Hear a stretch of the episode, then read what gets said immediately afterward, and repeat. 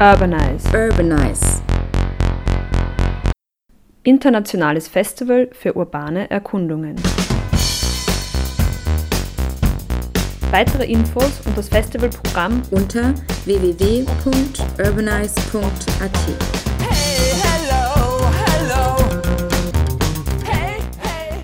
Herzlich willkommen zur zweiten Ausgabe des Festivalradios von Deriv. Mein Name ist Christine Wallmüller. Seit 6. Oktober ist das Urbaness Festival im vollen Gange und es gab schon einiges zu erleben. In der heutigen Sendung stellen wir euch das Projekt Analog Posting vor, welches noch bis zum kommenden Samstag am Urbanize anzutreffen ist und alle einlädt, sich daran zu beteiligen. Des Weiteren haben wir uns auf eine interaktive Stadterkundung mit der Stadtforscherin Christina Schrammel und dem Stadtaktivisten Emanuele Agati im Bereich der Grau begeben. Am Sonntag fand eine zweite Stadtbegehung zu dem Thema Öffentliches Wohnzimmer Schwedenplatz statt. Der Ökonom Rudi Gradnitzer lud zu einer sozialräumlichen Erkundung mit anschließendem Graffiti-Jam. Zum Abschluss der Sendung gibt es noch einen Einblick in den gestrig stattgefundenen Diskursabend. Jochen Becker, Oliver Ressler, Elke Raut und Brigitte Felderer berichteten und diskutierten über städtisches Handeln als Utopie. Das ist ein Projekt, das nennt sich Analog Posting. Wir haben hier eine öffentliche Produktionsstätte eingerichtet, wo wir Post-its bedrucken. Das Ganze ist letztes Jahr bei der Wahl, also vor der Wahl entstanden und wir haben das jetzt wieder aufgenommen für dieses Jahr. Und das Ziel ist, dass möglichst viele so Anregungen, Fragen, Denkanstöße in die Stadt rausgehen und so ja, Diskussionen auch angeregt werden. Hier kann man, also es ist eben eine öffentliche Produktionsstätte, das heißt jeder und jede darf hier auch mitmachen und mitproduzieren und auch neue Inhalte diskutieren mit uns und vorschlagen und die eigenen Posts dann drucken. Zusätzlich kann das Ganze noch digital geteilt werden mit dem Hashtag Analog Posting, um dann wieder die Schleife zu schließen. Was hat das für eine Reichweite? Wird das in der Stadt aufgehängt? Ja, also natürlich wissen wir nicht, wie viele Leute es tatsächlich erreicht, aber wir haben schon, also es passiert tatsächlich, dass Leute das auch digital dann teilen. Dieses Jahr haben wir jetzt über 50.000 Post-its, die wir verkleben in den nächsten Tagen. Gibt es da gewisse Orte, die ihr habt oder geht es ja einfach quer durch die ganze Stadt? also wir haben so ein bisschen Erfahrungen gesammelt letztes Jahr und am besten ist halt wirklich so, sind U-Bahnen oder Haltestellen, wo man eben, wo man wartet. Äh, glaubt ihr, dass so die Meinung von Individuen jetzt zu wenig im öffentlichen Raum sichtbar ist? Also jetzt so als Schrift? Weil ich jetzt auch denke, die meiste Schrift, die ich sehe, sind Werbungen oder irgendwie Beschriftungen von irgendwelchen Geschäften. Also das ist sicher ein Gedanke, dass es halt die Möglichkeit gibt, draußen mal vielleicht auch Fragen zu stellen oder Denkenstöße zu geben. Und auf der anderen Seite wollen wir auch irgendwie so einen Gegenpol äh, damit kreieren zu sehr reißerischen Wahlplakaten, die alle in eine Richtung drängen oder in unterschiedliche Richtungen, Richtungen drängen. Und unsere Statements oder Fragen sind eher offen gehalten, die jetzt keine Meinung aufoktroyieren, sondern eigentlich so zur Selbstreflexion auf der Toilette einladen ist ja auch interessant, dass ihr analog geht. Also gerade jetzt in Zeiten vom Wahlkampf, wo in den digitalen Medien sehr laut geschrien wird, ist das bewusst. Genau, also die, die Schleife zurück ins Digitale finden wir total schön, aber hauptsächlich geht es darum, dass es analog sichtbar ist, weil ich, also ich glaube, wir alle sind natürlich aktiv, auch digital, aber es erreicht halt einfach ganz andere Menschen, wenn wir das äh, genau in, in unseren sozialen Medienblasen teilen. Was war euer liebster Post bisher? Also ich mag noch immer Nuggets haben wir alle gleich gern. Ich mag die mit Angst sehr gern, so habe ich Angst, keine Angst zu haben. Weil jetzt haben wir ein neues, sind am Wiener Schnitzel auch Ausländer schuld. Das finde ich auch eigentlich recht nett. Ja, ich glaube, wir können alle nur auffordern, äh, hierher zu kommen und eine Stimme abgeben und diese Stimme auch ganz individuell zu gestalten. At least a greater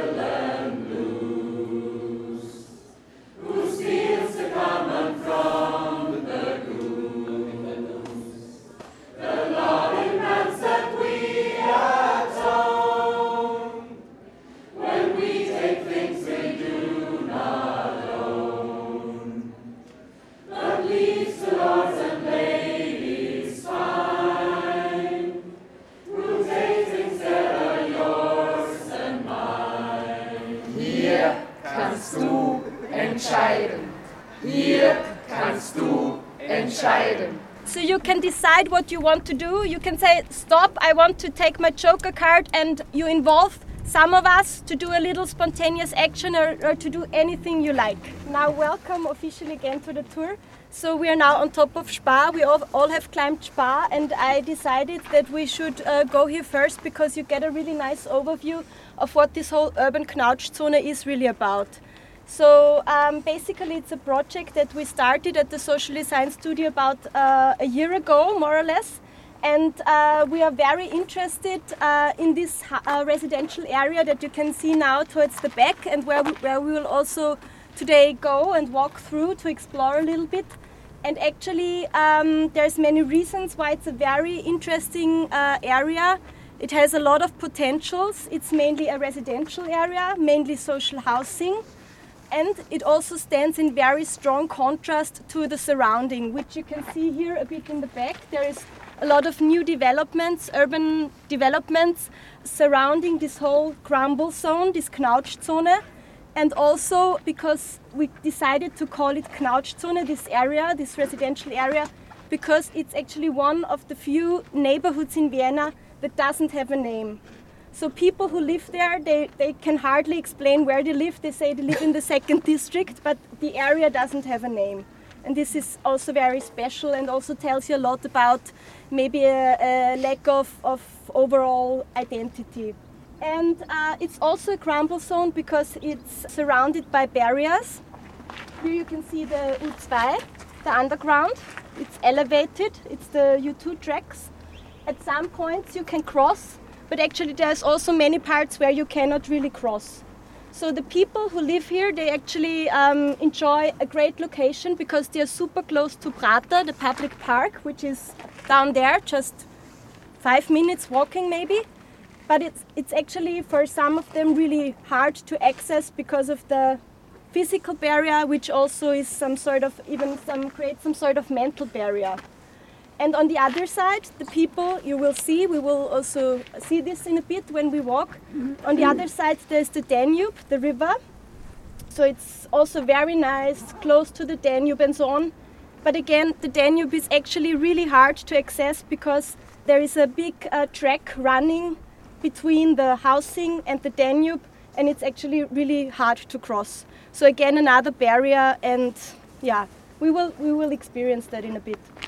So that, that's why we said it's a crumble zone because it's squeezed in from all sides, given the barriers, but also given the recent urban developments that are actually very much in contrast, more in the in the higher price uh, segment of housing in, in, comparison to the social housing. And now I come to your part. so uh, we developed this game for today to explore together the public space of this area and so there are some question cards which you can draw and which then will tell you on what you could or should focus today. So it's really uh, uh, some focus points. So one is about architecture, one is about dimensions, one is about identity, barriers, seating opportunities, teenagers. It's really different topics and you can draw them and if you don't like the question you can also draw another one.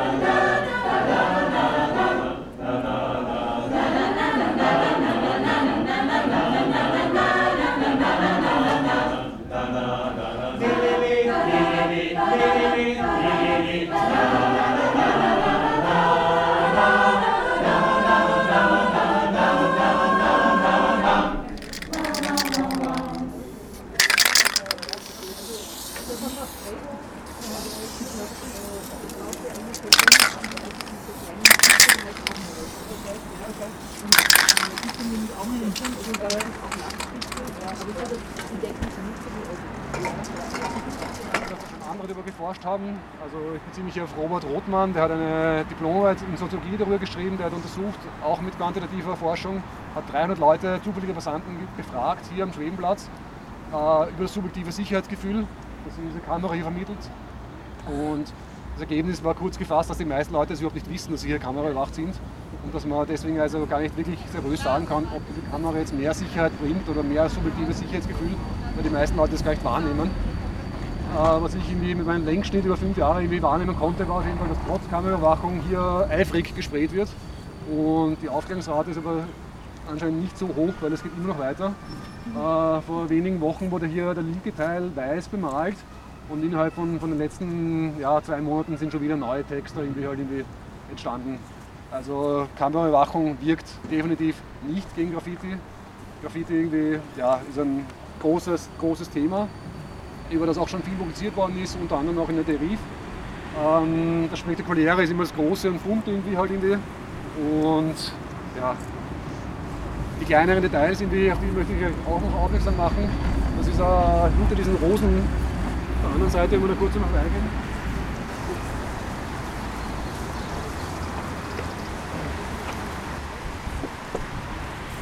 ist wirklich äh, ganz, ganz wichtig und das ist irgendwie eine Technik von Graffiti, die vielleicht nicht so bekannt ist und so und deswegen möchte ich hier auch noch ein paar Worte drüber verlieren. Äh, hier sieht man eine Technik des äh, Hineinätzens. Das ist wirklich, wenn man auch drüber greift, kann man gefahrlos drüber greifen. Das ist äh, mit einer sogenannten Edge Base, also einer Säure. Also ich habe dann irgendwie kundig gemacht, welche Säure da in Frage kommen würden und äh, mir ist empfohlen worden, Flusssäure äh, wird verwendet. Und das ist historisch die erste Crew. Also Graffiti, das sind immer meistens junge Burschen, die sich ja manchmal auch in Crews, also in kleinen Gruppen zusammenschließen und ihren Namen äh, im Stadtbild verbreiten. Graffiti, die kürzeste Definition ist einfach, Graffiti ist Farbe auf Zügen. Äh, Graffiti ist in meinen Augen als Sozialwissenschaftler auch irgendwie ein Kampf um die eigene Stimme. Natürlich irgendwie alle Firmen, alle kapitalistischen Unternehmen haben auch ihren Namen überall, Bilder, McDonalds, Boe, Parking und so, ja, überall immer mit Namen von irgendwelchen Einzelpersonen oder Firmen irgendwie konfrontiert. Und das ist natürlich das Recht äh, der Mittellosen und der, der Leute, die eben nicht so viele Ressourcen haben, um sich legal irgendwie im Stadtbild zu verewigen, ist natürlich das Recht irgendwie der Ausgrenzten, sich genauso zu verewigen. Und GLK, das steht also, ist eine Crew aus Ungarn, aus Budapest. Ekin ist ein Vertreter von dieser Crew, der hat noch seinen eigenen privaten Namen dazu gemalt. GLK äh, steht für Ghetto Life Kings und GLK VHS, also VHS ist auch das zweite Kürzel von dieser Crew, steht für Visual Hooligans und sind aus Osteuropa, sind aus Ungarn. Ungarn hat immer wieder in den letzten Jahren, in den letzten 20 Jahren sehr grausame und sehr äh, populäre und bekannte Graffiti-Writer hervorgebracht. Ähm, GLK waren die ersten, die eben mit Edgebase in Wien gearbeitet haben, haben das popularisiert, das ist sehr oft nachgeahmt worden. Und es ist einer der seltenen Transfers wo im Wissen von, von, also nach dem Zusammenbruch der Sowjetunion war es eigentlich so, dass eigentlich eher die westlichen Firmen, kapitalistischen Strukturen, Unternehmen irgendwie nach Osten gegangen sind und dort irgendwas irgendwie aufgebaut oder irgendwie investiert oder irgendwie Wissenstransfer stattgefunden hat.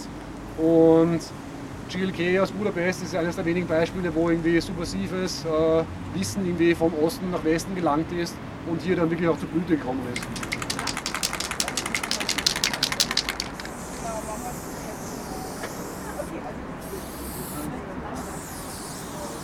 Vielleicht noch ein kurzes Wort zum Schwebenplatz. Ist schon seit längeren, seit ca. 5, 6, 7 Jahren ist in Diskussion, dass dieser Platz irgendwie neu gestaltet wird, umstrukturiert wird, dass irgendwie irgendwas passieren soll. Der Platz ist einfach zu schmutzig oder so, man weiß es nicht genau. Der Platz hat irgendwie zeitlang ein sehr negatives Image gehabt, dass hier eben auch Drogen gedealt worden wären, dass hier am Wochenende vor allem also Betrunkene sich aufhalten, dass hier Jugendliche sich aufhalten. Das sind lauter Sachen, das sind natürlich nicht erwünscht im Sinne des kontrolliert, der Kontrolle des öffentlichen Raums. Und seit Jahren irgendwie sind so Diskussionen darüber, wie man den Platz aufwerten kann. Irgendwie. Äh, das Einzige, was bisher passiert war, war eine Befragung, eine Mediation der Bevölkerung, der Passanten, der Nutzer und Nutzerinnen dieses Platzes. Da haben sie da irgendwo unter den Bäumen da drüben einen Container aufgestellt und so Flipchart und alle haben eben draufgeschrieben, was sie gerne hätten. Es sind halt Leute gekommen und haben draufgeschrieben, ich hätte gerne einen Grillplatz. Ich würde hier gerne grillen und im Sinne der Autonomie, meiner Ernährung und so halt irgendwie also mein Gemüse, meine Melanzane da einfach grillen. Ja. Die Nächsten sind gekommen, ja, die Kinder sind gekommen und haben geschrieben, ich hätte gerne einen Springbrunnen, einen großen, damit ich da im Sommer, wenn es heiß ist, spielen kann. Die Hundebesitzer sind gekommen und haben geschrieben, halt, sie hätten eine Hundeauslaufzone. Die Autobesitzer wollten mehr Parkplätze, alle haben ihre Wünsche aufgeschrieben. Ja. Ich selber habe aufgeschrieben, ich will keine Kameras haben, weil ich fühle mich da irgendwie äh, gefilmt. Ich will keinen, keinen Filmstar. Ja. Ich will keinen Filmstar sein und so und ich will eigentlich nicht gefilmt werden, weil ich da irgendwie mich bewege im öffentlichen Raum. Gut, das ist passiert, diese Mediationsverfahren. Dann sind die Zettel natürlich fein sauberlich zerrissen worden, weggeschmissen worden. Und der neue Plan ist irgendwie Schwedenplatz, also dazwischen, dazwischen, dazwischen ist eigentlich nur eins passiert, dass eben die Firma Boy Parking äh, ihren Aufgang hier irgendwie vervierfachen konnte. Das war immer Teil vom öffentlichen Raum, vorher hat das so ausgeschaut, so einfach so klein, eigentlich unauffällig. Und mittlerweile haben sie einfach das Einzige, was seit diesem Mediationsverfahren passiert ist, ist, dass sie jetzt einen Lift haben und ein riesen Häusl eigentlich schon wieder haben. Also 15 Quadratmeter öffentlichen Raum wieder mal privatisiert an, an Boy-Parking. Und weiter geht es jetzt irgendwie, habe ich also letzte Woche erst erfahren aus der Wiener Bezirkszeitung, da sind immer die großen Geheimnisse der Stadtverwaltung drinnen. Äh, Schwedenplatz bis 20, 2020 im neuen Look. Und es ist eine Firma aus München, beauftragt worden, eine deutsche Firma, die jetzt hier ein Konzept macht, wie eben der Platz irgendwie halt irgendwie behübscht oder irgendwie schöner oder regelmäßiger oder ordentlicher wird, ich weiß es nicht ganz genau. Also man darf weiterhin gespannt sein und man darf auch gespannt sein, natürlich, was sich Architekten vorstellen, mit diesem Blick des Dieu Voyeurs, wie die quasi aus München dann irgendwie unser Alltagsleben dann irgendwie beurteilen werden. Äh, die kleinen Ameisen, die auf diesem Platz dann da herumlaufen, in ihren tollen Renderings und wie wir den Platz dann wirklich nutzen werden, das unterscheidet sich dann sehr, sehr, sehr stark. Ja. Architektur und Platzgestaltung ist immer ein Versuch, die Zukunft zu prognostizieren und die Zukunft festzunageln, fix zu machen. Und investiert irgendwie irrsinnig viel Geld, damit es irgendwie so und so in die Richtung nimmt. Aber die Realität hat gezeigt, dass die Zukunft immer unbeschrieben ist und man die Zukunft eigentlich nie festnageln kann. Und das immer sehr stark davon abhängt, was die Leute dann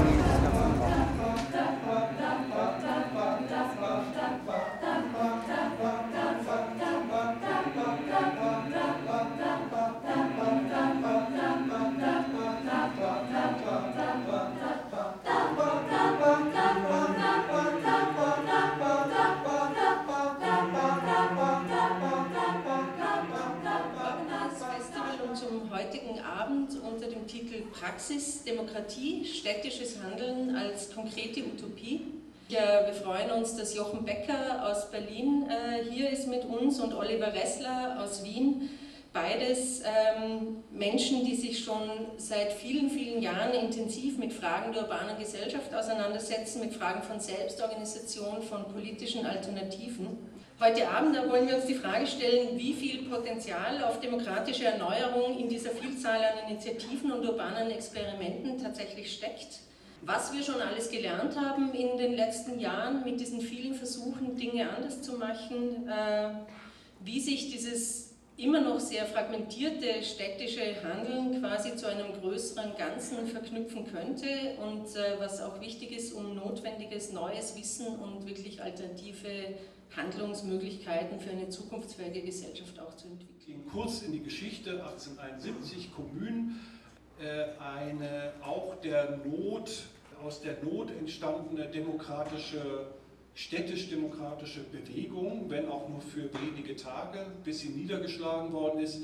Ausgangssituation, die Preußen äh, haben äh, erst Frankreich und dann Paris belagert aber das war gar nicht der Kampf, den die Kommune geführt hat. Die Kommune hat gegen ihre eigene Regierung den Kampf geführt, die nämlich aufgegeben, die Paris aufgegeben haben, sich nach Versailles zurückgezogen haben und eigentlich mehr auf Seite der Preußen als auf Seite ihrer Landsleute waren.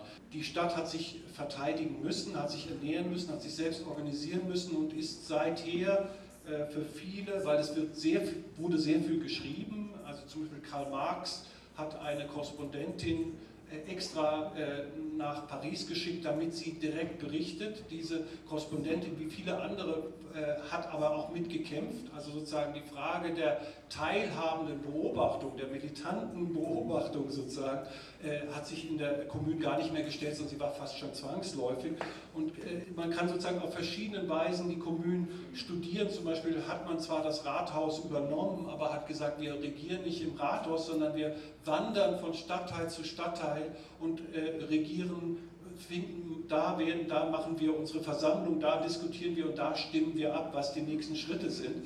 Also es war ein Versuch, sozusagen die ganze Stadt im Blick zu haben und nicht das Rathaus, das Zentrum nur allein zu, erobern. Zu erobern. Also es wurde gesichert, damit da niemand anderes hinkommt, aber äh, sozusagen ist es auch eine, eine stadtteilorientierte Art äh, zu agieren.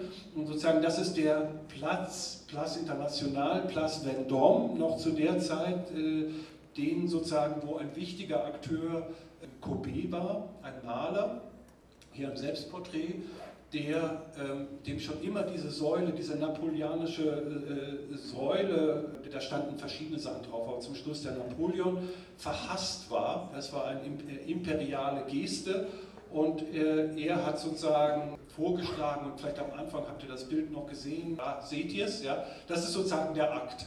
Der Akt des Niederreißens, aber es war Heu und Stroh ausgelegt und diese Säule fiel langsam und gut gebettet herunter. Also meine Interpretation, das war ein künstlerischer Akt und kein Vandalismus. Es war ein demokratischer Akt, der abgestimmt worden ist. Die äh, Menschen aus Paris haben gesagt, ja, wir wollen dieses scheiß Ding weghaben.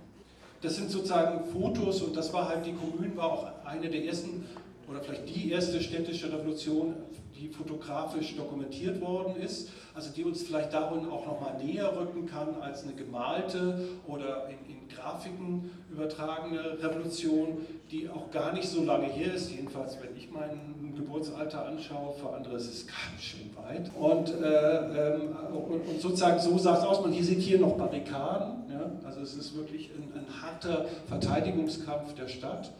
Ähm, und, und sozusagen so ein paar Fotos. Die Kommune wurde leider niedergeschlagen, viele sind ins Exil gegangen, ganz viele haben nicht überlebt, es wurde blutig niedergeschlagen, die, die, die, der, der, französische Staat hat sich gerecht, also wie gesagt, nicht die Deutschen haben äh, ermordet, sondern die Franzosen haben ihre Landsleute ermordet.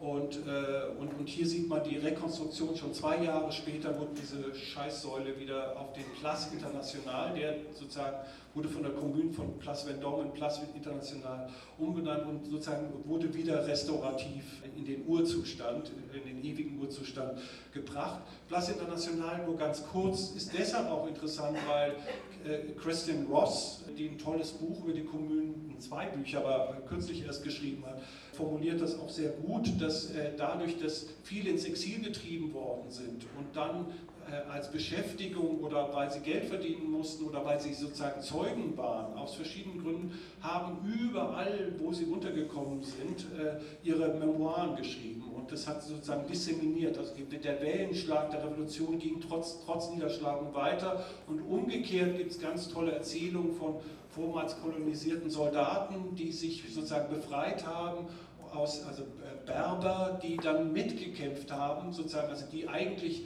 unterdrückte Soldaten Frankreichs waren und dann mit den Kommunalen gekämpft haben und, und, und sozusagen eine sehr kosmopolitan, und dann gab es die Revolutionstouristen, würde man heute sagen. All die kamen zusammen und äh, haben diese Kommunen aber auch wieder sozusagen, sie überlegt In der Folge, so zwischen 2007 und 2009, an einem Projekt gearbeitet mit dem Titel What is Democracy, äh, wo es dann praktisch so ausschließlich um Demokratie gegangen ist. Und das hat eigentlich ein ganz ein banales Konzept gehabt, dieses Projekt. Äh, ich bin halt beruflich relativ viel unterwegs und ich habe einen Teil dieser Reisen, die mich äh, vor allem natürlich in repräsentative Demokratien äh, führen, dazu genützt, immer so zwei, drei Tage anzuhängen und habe Aktivisten und Aktivistinnen in einer Auswahl dieser Städte praktisch getroffen und habe ihnen die einzige Frage gestellt, what is democracy?